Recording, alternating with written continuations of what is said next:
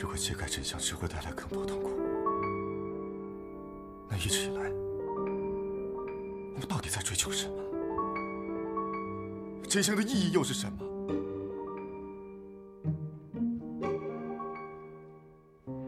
？Catherine 推理悬疑，带给你一切可能的真相。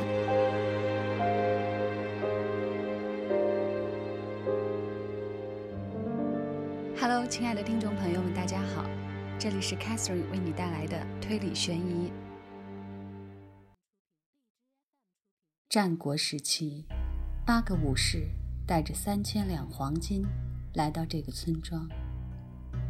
令人震惊的利令智昏的当地村民竟然将他们残酷地杀害了。斗转星移，时代变迁，但这桩血案的阴影始终笼罩在人们的心头。杀害八个武士的元凶田志建庄左卫门的后裔药藏突然兽性大作，又屠杀了三十二个村民，他自己也行踪不明。在以后连续二十多年的时间内，处处腥风血雨，人人胆战心惊，善恶习自有报，死亡无终结。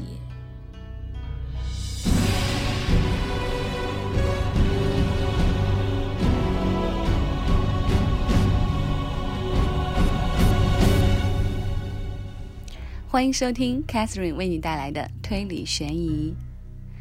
这期是横沟正史先生八木村的第八期了，你对他感兴趣吗？如果你想收听完整的这部八木村，请你加入 QQ 群三七三七一九三七九。现在，让我们来步入沉迷的世界，去八木明神村看看究竟。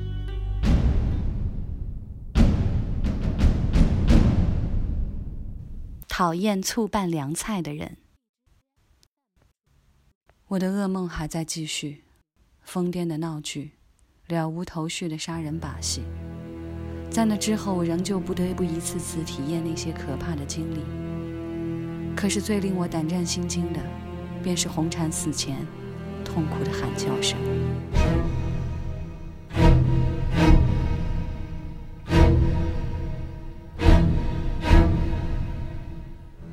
看到红蝉吐血，新居医生似乎很快察觉了什么，立刻站了起来。九野医生，您的手。他喊了九野叔叔一句，我也循声看向九野叔叔。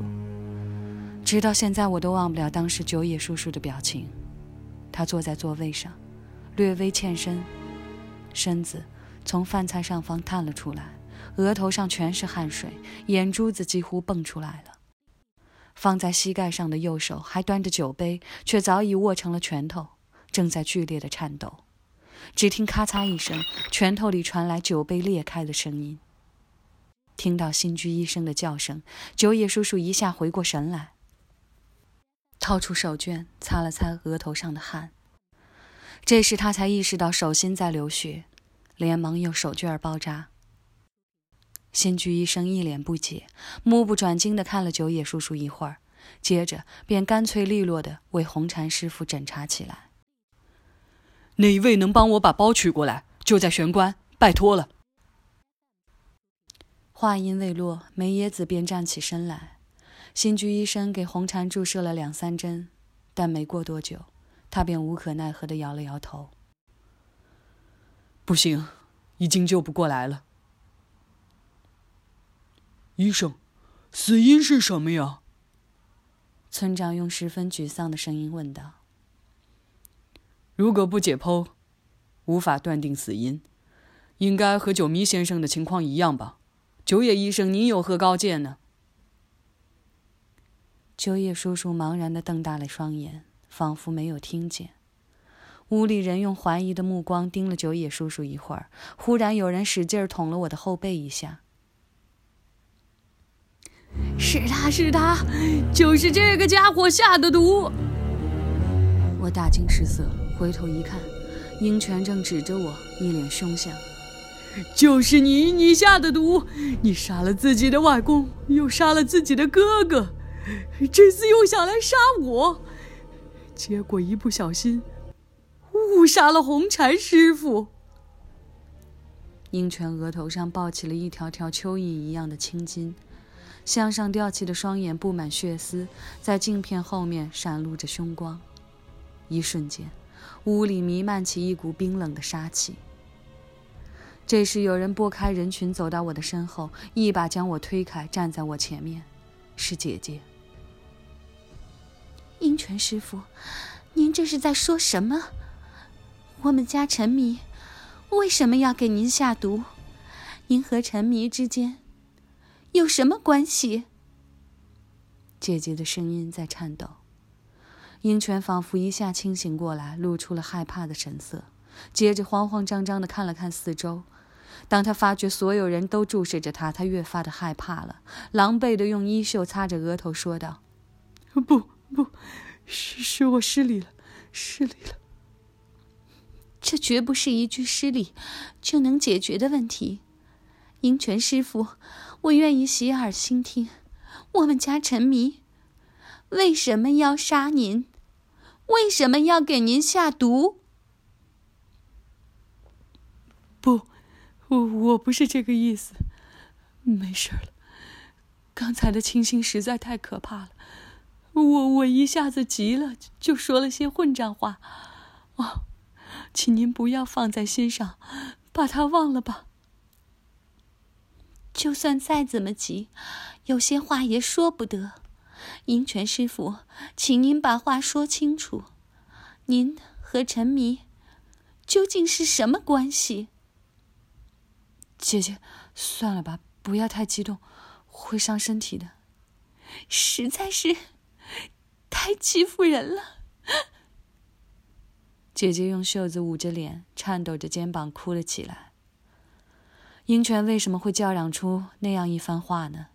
就算是气急了，心里完全没想过的事情，也绝不会脱口而出。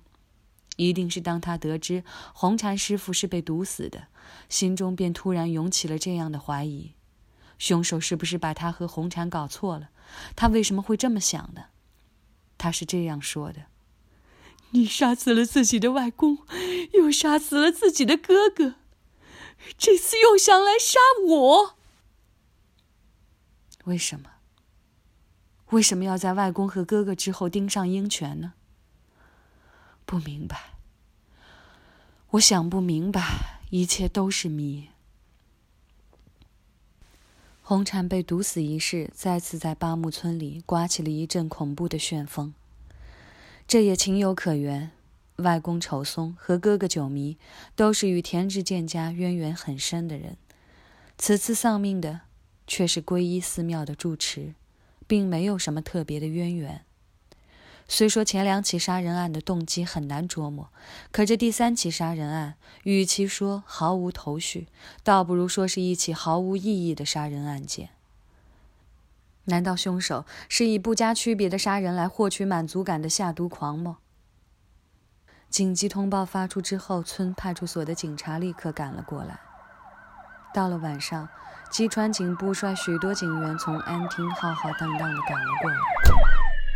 这位基川警部外号“老狐狸”，据说在县警本部刑事科也算得上是个老练的人物。自从哥哥不明不白的死了之后，他一直负责调查这个案子，于是将安厅作为根据地，每天都到八木村调查。他能赶来一点儿也不奇怪，奇怪的是一起过来的警员竟然还有那位说话结结巴巴的金田一耕助。更奇怪的是。金田一耕助在警员里似乎很受欢迎，就连基川警部对他也是毕恭毕敬。一番审问过后，大致弄清了下列事实：杀害红蝉的毒药是放在了醋拌凉菜里面。下毒时间大致有以下几种可能性。两份正宴料理和将近二十份便宴料理，除了汤之外，都是趁着师傅们在屋内念经的时候盛好的。后来在厨房里摆放了一段时间。出入厨房并非只有女眷，男人们也会进来讨论。水，或是来捡杯子，频繁的进出，所以